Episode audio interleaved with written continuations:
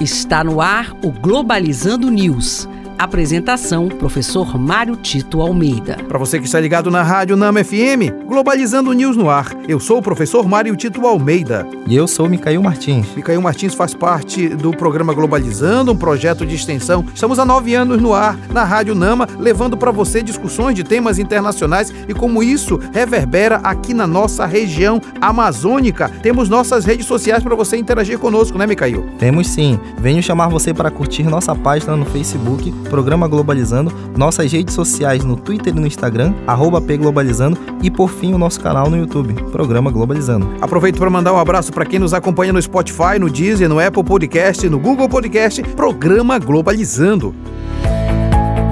Globalizando notícia do dia do jornal Arab News, da Arábia Saudita, repressão das forças armadas iranianas a protestos pela morte da jovem Massamini deixa mais de 400 mortos. Grupo de direitos humanos chama atenção para o fato de metade das vítimas serem de regiões de minorias étnicas. Essa resistência que está acontecendo no Irã contra a violência da lei, que é praticada especialmente contra minorias e mulheres, já tem dado algum resultado. Há alguns dias atrás, o Irã anunciou o fim da polícia dos costumes, a polícia moral, ou seja, aquela que visava coibir aquilo que eles chamam de é, ultrapassagem desses valores religiosos que impediam, por exemplo, as mulheres de usarem os véus. É importante entender que esse tipo de resistência é muito importante para construir uma sociedade democrática e uma sociedade inclusiva.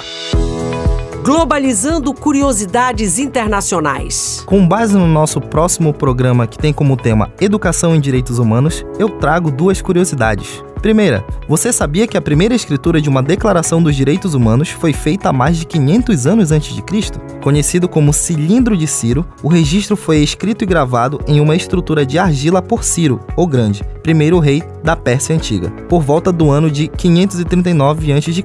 O documento é mundialmente reconhecido e é equivalente aos quatro primeiros artigos da atual Declaração Universal dos Direitos Humanos. Nossa segunda curiosidade vem de diferenciar as expressões direitos humanos e direitos fundamentais. Se não, aqui vai uma ajuda.